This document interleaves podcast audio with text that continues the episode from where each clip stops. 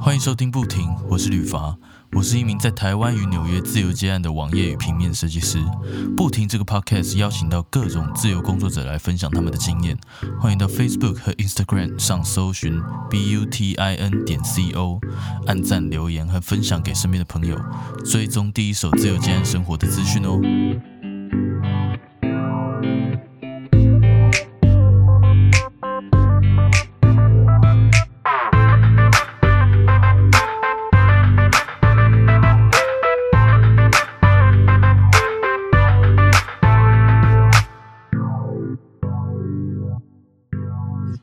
Hello，咩咩，可以麻烦你简单自我介绍一下吗？好，Hello，大家好，我是咩小鱼，大家都叫我咩咩。那我很多人会说我是羊毛系创作者，就是说我的创作特别温暖这样。那我的创作有分两个领域，就是心理辅导跟音乐，嗯，大概是这样。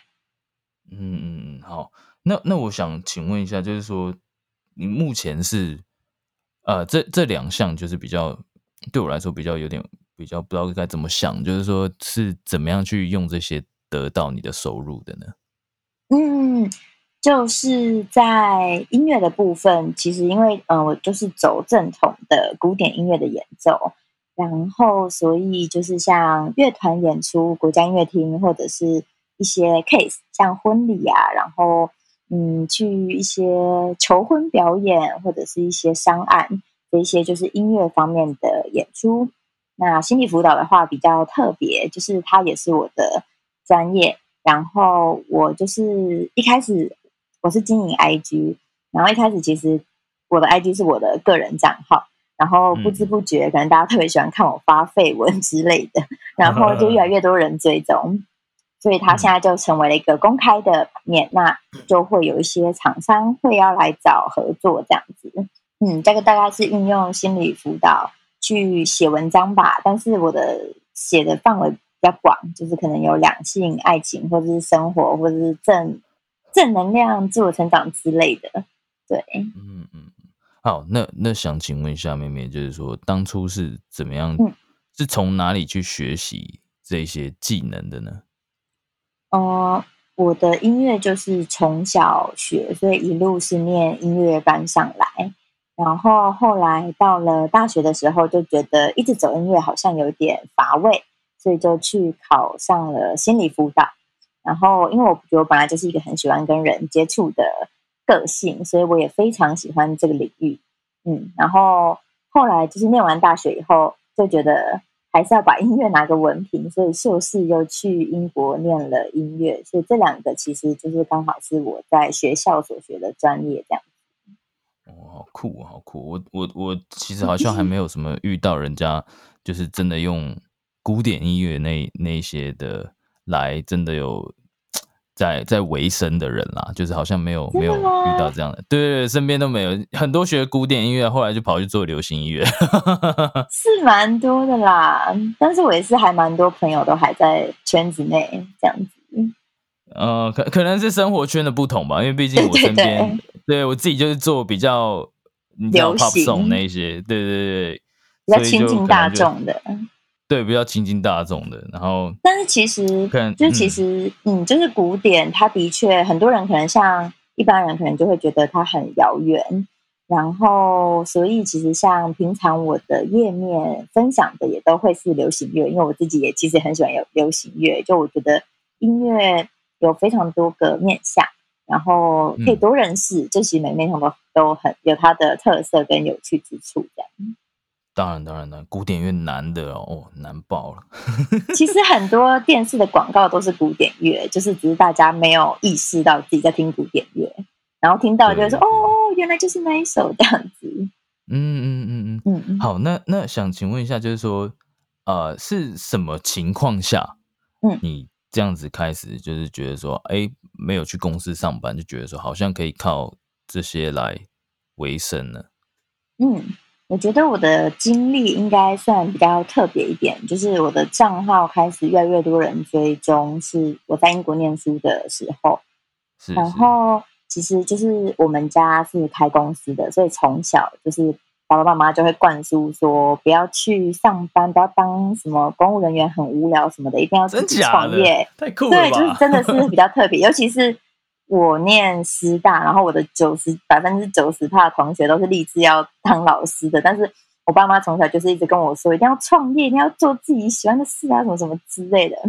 然后。所以刚开始这个账号越来越多，然后开始有人可能来找合作啊，或者是一些案子的时候，我就会觉得说，哎，会很想要试试看。那其实当时在外，就是在英国的时候，也有创一个小品牌，就是在做一个呃送礼物的计划，就是也不是送礼物，对，就是我我跟一个法国的朋友，我们就是我们两个都是学艺术的，然后我们就是把。艺术融入进礼物里面，就是你开那个礼物，就像在开一趟旅程、旅程这样子。旅程讲错，旅程。然后就是把一些知识跟外国有趣的东西都融入在包裹里，然后每个月只做十份。然后这一个计划做了两年，然后这个计划也是有收费的，然后就是非常的花时间、花心力，可是也大家也非常的喜欢。所以虽然现在暂停了，但是我觉得对于呃培养自己的个人品牌跟创立自己的公司，我都是就是一直很向往的。哦，也就是算算是从那个时期，就是你在念英国念书的那个时期，跟那个法国朋友合作，也算是给你一个怎么经营一个品牌，怎么样去推广的一个呃经验吧。嗯，对啊，因为你们持续了两年，这其实很不简单的，而且这是一个。蛮特别的计划，就并不是那一种你知道大家都正在 trending 的那一种东西，真的很疯狂。就是每个礼物都是自己手做，所以你一开始打开的时候，你就会先收到一张卡片，手写的，就是说你今天要带你去哪里，例如今天要带你去巴黎喝下午茶，然后就会有一些相片啊、语音的介绍，然后接接下来再拆开就会有纪念品，好像你真的到巴黎一趟。所以那十五分钟，你就会真的很像跟着我们的声音，然后跟着我们的图片或是影片，你好像真的会置身在国外这样子。然后做每个礼物都像做给男友，所以每个月就要像做给十个男友的 礼物，这样就是好多男友，对，很爆肝的一个计划。但是我们都非常非常喜欢。是是是，那哎，那我想请问，就是语音的部分，你们是怎么呈现的？我们就是呃搭配照片。然后就是会给 Q R code，所以他扫，然后他就可以看着那张照片，然后听我们讲发生了什么故事。所以其实用听的是主要的。那到了后期，我们还会搭配影片跟音乐等等的。哇，好酷哦，好酷！对，就是一个感官感官上的。对，因为我刚刚就想到说，其实现在老实说，我在想到我自己的这个专辑。因为我自己有在做专辑嘛，然后现在其实也没什么人会去买这个 CD，你知道吗？就是如果他真的愿意买，他也是为了支持你，但是他买了他也没地方播，所以其实很很浪费。然后你要花那个成本也很浪费。那大家只是买来纪念，可是你当然还是会希望买来的东西它是真的可以拿来使用的，对吧？嗯，其实我自己也都会买支持的，我是五迷，就是五月天的每一张。我会买这样子，但的确现在这个时代，就是其实会听电子版的，可能就是到现在连拆封还没拆封。对啊。但是我觉得它是时代很珍贵的一个记录吧。对啊，是是这样没错，但是就会觉得说，好像有什么方式可以让他用另外一个方式留下他的纪念，就所以我就在想说，有没有其他的方式？所以我刚听到你那个方式的时候，就觉得说，嗯，好像那这样子的话，他们买来收藏的体验。呃，好像又更不一样，并不是只有一张不能播的 CD 这样子，因为因为其实如果说站在其他人的角度想，就是大众还是会觉得，坦白讲，他们就会觉得说，嗯，买 CD 要干嘛这样子？而且现在的电脑很不友善，都没有那个光碟机。对啊，现在的电脑全因为全部都数位化了嘛，大家直接用串流听都很快。哎。我是我，你讲这个我就想到一件事情，就是嗯，我就是我办了一场有点疯狂的婚礼，然后呢，我的喜帖就是烧录 CD，然后 CD 里面就是我自己弹的钢琴曲跟我老公的对话，总共有十一轨这样子。然后呢，那个 CD 就是寄给大家以后，就是大家都说，哎，不能听，这没有光碟机，所以我又所以我又做了电子串流版。但是对大家来说，那个 CD 喜帖就是一个收藏。对，嗯嗯嗯，对啦对啦，没错。好，那那我想问一下，就是说，嗯，那呃，妹妹，你这样子，呃，因为我好奇哦，就是你每天这样子的这个工作的时间，跟你的休息的时间是怎么分配呢？因为很多的这个自己接接案的工作者们，他们都有一个很大的问题，就是说啊，没错，开始。接案之后就完几乎没有休息时间，就每天都在赶稿啊，赶赶案子啊什么的。那但是也有很多人可以很厉害的去去呃瓜分自己的时间，就是说，哎，我大概什么时候就会逼自己休息？那你有这样子的划分吗？Hello，我是吕伐，这是我发行单曲《看着我眼睛》。如果喜欢的话，欢迎到 Apple Music、Spotify、KKBox 等各大数位音乐平台搜寻吕伐来加入歌单，也欢迎到 YouTube 看看这首歌的 MV 哦，也欢迎到 IG 搜寻吕伐来追踪我。祝大家身体健康，接案顺利。泪盖着泪滴，手放在我肩上，跟着我摆动，别怕，我在你左右，好吗？Oh lady，跟着我的步伐，你不会感到迷惘，有我在身旁，呼吸看着我。眼睛，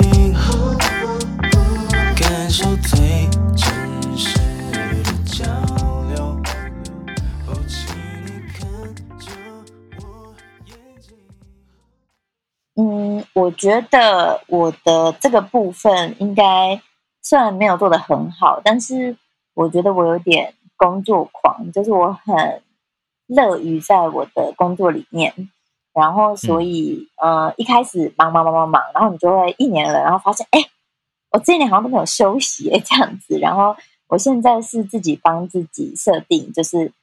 六日是休息的时间，对。然后，所以，呃，还有每天，因为我有时候会帮忙家里的公司弄一些计划什么的，所以，嗯，我会。自己心理上去设定说，哎，早上九点到五点就是工作时间，我就是坐在电脑前面，然后晚上会稍微放松一点，但是当然很长是晚上灵感会来，然后就想要打文章，然后弄到很晚。我觉得这是每一个自由工作者很面一定会面临到的，就是我不觉得它一定是个坏事，对，但是我觉得要就是看你自己调试的怎么样，就是不要让自己突然觉得喘不过气来这样。嗯，哎，你你的做法跟我自己有点像。我现在发现也是，我如果工作很多的话，我就会可能早一点睡，可能早一点睡，可能就是十十二点左右吧，然后早一点起来，八点就起床。嗯，哎，就是哎，其不要看我看这样，很多自由工作者是超早起床的。对啊，可是我完全不是那一派，我真的是夜猫派。因为我觉得，我觉得人，我觉得人一定有分两种。我觉得这真的不是什么自制力的问题。我就是，我就是觉得早上的我是状态很不好，半夜的我就是啊，半夜的我就是很嗨啊。就是我大学的时候都是早上才睡的，然后现在年纪比较大，就是就是大概两点，就是会两三点就有点极限，所以我大概都一两点睡，然后。八点多起来这样，但你不是刚哦一两点睡八点多起来，身体这样子很不好吧？哎哎，大概九点了，但是我我我我起来的时候，就是会开始处理很多事情，就是逼我自己清醒。可是我并不是像晚上的时候，现在像现在就是我精神最好的时候。对，就是生生理时钟有点难调。对，我我跟你有点像，就是说我现在也会逼自己，就是说有一段时间。那可能就是，呃，也是差不多早上起来到，嗯，呃，下午五点之前吧。因为五点后，我我现在通常会安排，就是为了身材这件事情，六点可能就是晚上吃饭之前要开始运动，然后每次运动差不多一两个小时，然后所以就要早一点起来。对啊，因为因为其实我们很多人在用电脑的这个久坐之后，对。你知道那个那个身材，全身都会有问题。对，人家都会去上班，或者是做一些其他的比较呃需要活动的工作，但是我们就是一直坐在电脑前面，然后事情又多，所以做什么都要用电脑，所以没办法，就一定要安排一下固定的时间给自己运动。但是我觉得，我可以，我觉得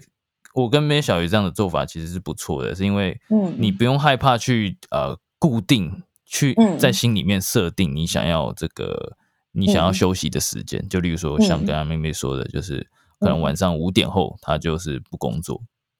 通常不工作，但太忙的话另当别论嘛。那对啊，但是当你有这样的设立的时候，你会在这个呃，可能五点前你会加速，就是会比较认真，就觉得说啊，我要在五点前把事情做完。所以通常你会不知不觉的，可能在五点前就可以有机会把事情做完，然后晚上就这可以真的好好休息。但是如果你没有设定五点这个数字的话，可能你就一直做下去。对，就会觉得说啊，我不敢啊，嗯这样。对，因为之前有看一本就是最强工作效率，其实你为你自己的时间，例如你现在做这件 A 事情，你设定两小时，那你就是、嗯你就是尽量，就是你的心理上，你做事的速度是会有差的，就是你要为你自己设定一些时间。如果完全没有时间的话，就是就会无限拖延。因为我我我觉得我的拖延症，就是要求完美的人，就是比较会有拖延症，所以我会对对帮自己设定一些时间。那不或者是多工，就是有时候我喜欢同时就是一次做很多件事情，然后这样完成的效率会比较高。这样，嗯嗯嗯嗯。嗯，好，那那妹妹想问你，就是说你这样嗯子开始接，那你未来可能几年后会会有想要长期考量一下，会想要累积什么样的里程碑之类的吗？嗯，就是我觉得这个方面，我觉得我还算是一半在探索，因为就像我一开始讲的，就是嗯、呃我的工作就是有撰写文章这部分，然后有音乐，然后还有可能就是帮自己的家里做一些计划什么的。那我觉得我之前就是我觉得我想做的事太多，所以我的代办思想永远都是一千项，我就是在就是每天都在选接下来要做哪些，这样真的 就是又就是其实我之前也有做，就在英国的时候就有剪一些 YouTube，然后我从英国回来之前，我其实录好半年份的影片了，但是我完全没时间剪，对。然后就是我想做的事真的超多的。那我觉得未来会特别大的里程碑，可能会是做线上课程，就是呃，这回台湾这两年来有去一些地方演讲，我觉得我个人蛮喜欢讲师这个工作的。对，就是跟大家分享我的所学啊，然后嗯，对，所以我觉得演讲，然后做线上课程会是一个我蛮想做的事情。对，但是我不觉得说，嗯，但我不觉得说一定要多红，就是一定要，我没有很在意那个最终数，但是我嗯觉得至少我的 followers 都是跟我很亲近的，就是大家会跟我分享生活，然后我们在同一个频率上，我觉得这对我来说是更重要。嗯嗯。是是是想要以这个呃心理辅导这件事情来做做讲师吗？这件事情，就是这件事也是我去年很犹豫的，就是如果要当智商系的话，是要考过呃智商系的，就是要念研究所完才能考智商师。但是我现在念的硕士是音乐演奏的，所以如果我想念智商，我要当智商专业的智商师的话，我就还要再重新念一个第二个硕士这样子。可是这样子的话，你演讲你要你要讲一些什么什么方面的东西呢？就是目前我的演讲就是有点斜杠，就有点超多面向。我有演讲过英国留学的事情、文化的事情，也有演讲过就是在心理自我成长、自我正能量啊，或者是自我定位，比较偏心理辅导的。对，然后也有一些呃，其实我的账号一开始会比较多人追踪，是因为手写，就是我的我的字也没有特别好看啊，但是反正就是我觉得一个机缘吧。对，然后也有去演讲过，说如何用写日记为自己舒压等等的。对，所以我觉得我的主面向比较多，然后我就也是在探索说，哎，未来要把哪一个东西做得更专精、更好。嗯，是是是，听起来好像还是比较除了就是个人经验，就是比较特别的经历之外，也有这个大多数是比较心理层面的东西哦。嗯嗯嗯嗯，OK，好，那想要问妹妹，就是说，那嗯如果是是你的话，你会建议嗯还没有踏入这个就是可能像你一样，他们也有类似的相关的经验。那如果说还没有踏入这个领域的，就是还没有踏入接案，还没自己开始接，但是他想要开始接的话，嗯你觉得他可以？你可以回想一下当初你是做了哪一些准备，然后可以推荐给他们，就是说可以做一些什么事情，在加呃正式开始接之前。哦，我觉得可以考虑有三个因素。第一个嗯就是最实际的，就是经济能力，因为其实我觉得自由接案它一定是不稳定的。对，那你要做到，就是大家都会，就是做到可以稳定，需要一段时间。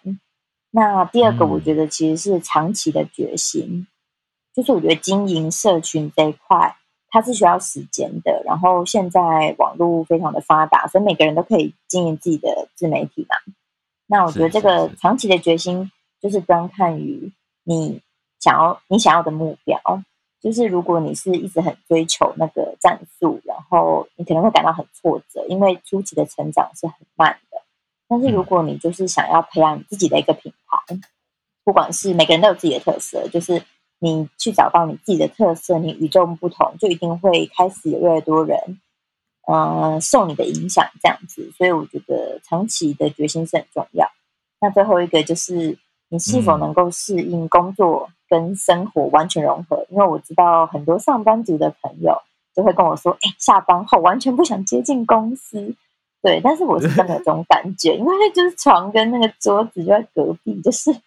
对我呃可能是我也很喜欢我的工作吧，所以我不会感觉到那种排斥的感觉。对，但是嗯有些人会久而久之会觉得压力很大，但是就是要看你能不能适应。嗯嗯。是啊，但但我想问一下，就是第一点，就有关于经济能力的话，是有没有更嗯确切一点，是说可以做一些什么呢？更确切，但是我觉得，因为我的经历比较特别，就是如果是古典这一行的话，就看你要走专业的演奏啊，或者或者是要走商案，这就是两条不同的路。那如果是像布洛克这样接案的话，你就是要去找到你的 TA，你是主打亲子，还是主打年轻人，还是主打什么客群？你就是去把那一条路发展好。那就会有越来越多的厂商看到你。那当然，一些什么你的相片质量啊，或者是你的文章深度，这些都是很重要，这就是基本的。对，所哦以这两个是不太同的领域。这样，就是很多自由创作者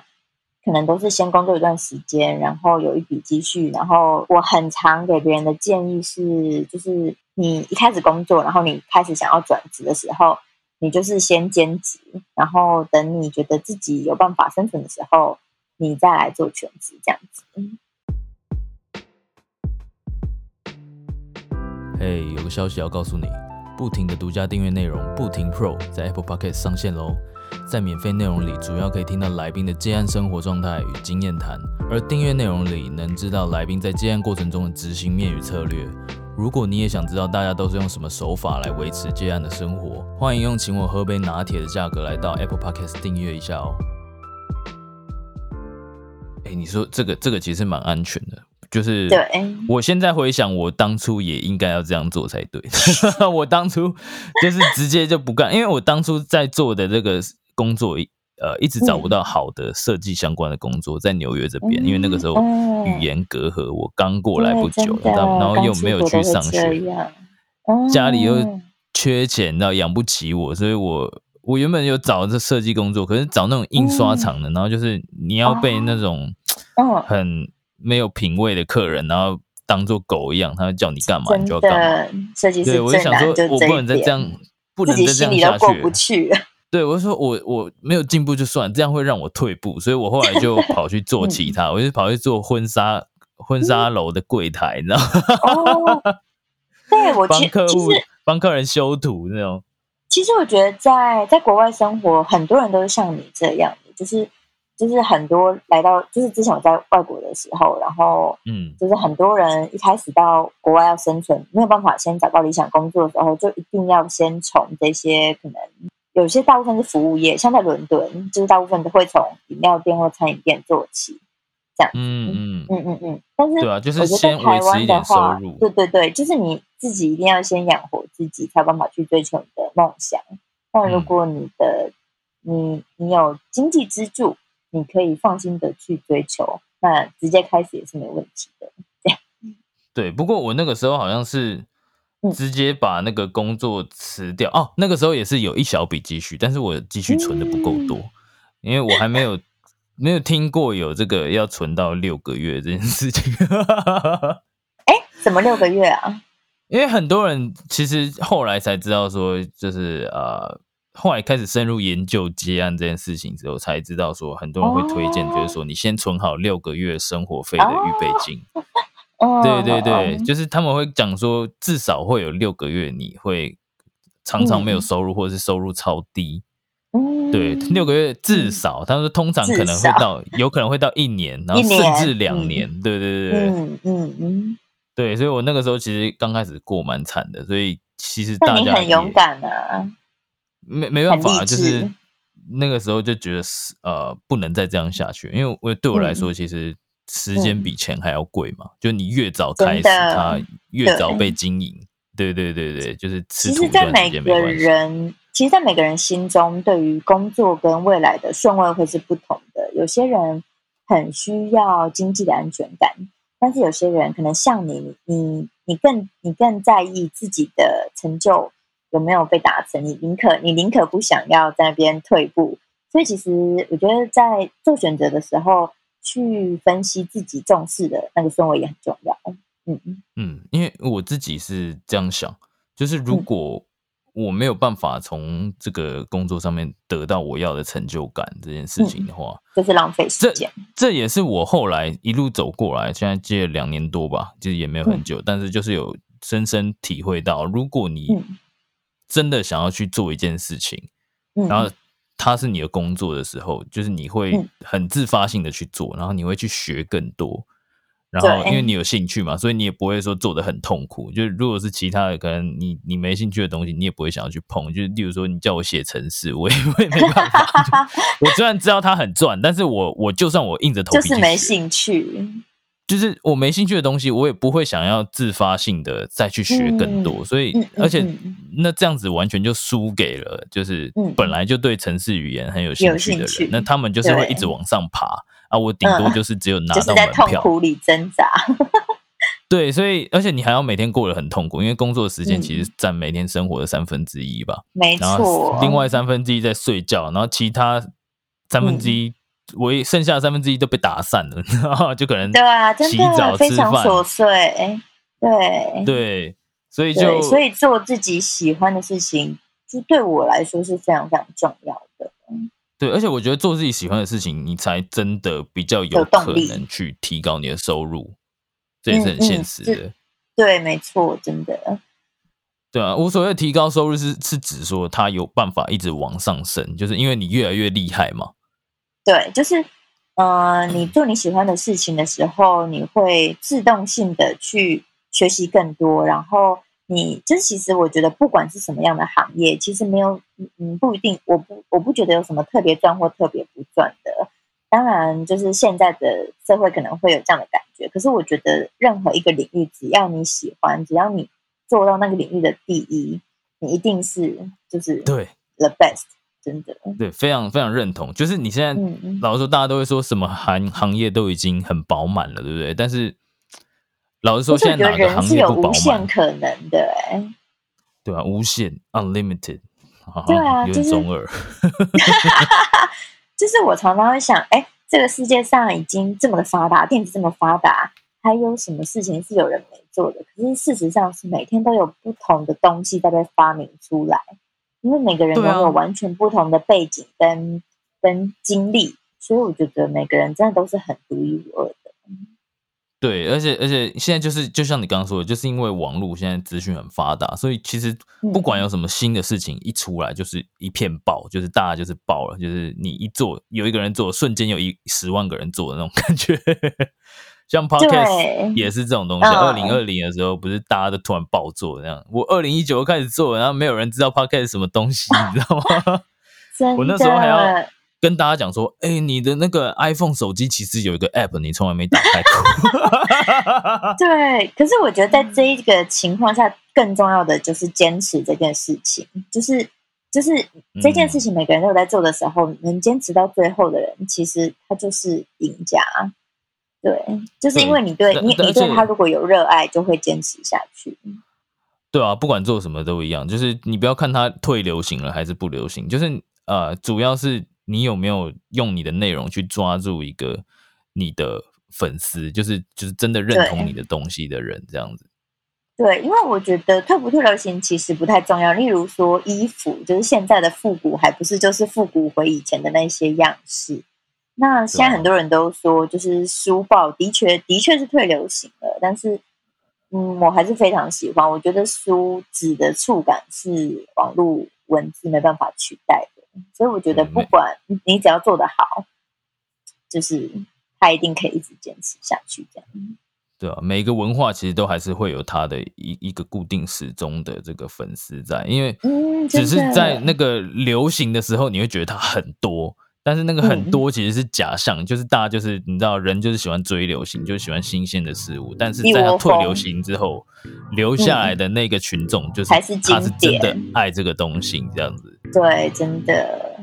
接下来的内容主要在聊实际接案的执行面与策略。如果有兴趣的话，欢迎在 Apple Podcast 订阅来解锁哦。最后，别忘记到 Facebook 和 Instagram 上搜寻 b u t i n 点 c o，按赞、留言及分享。所有相关资讯在网址列输入 b u t i n 点 c o，就能找到不停的官方网站。如果你有任何视觉设计上的需求，也欢迎搜寻旅发来联系我。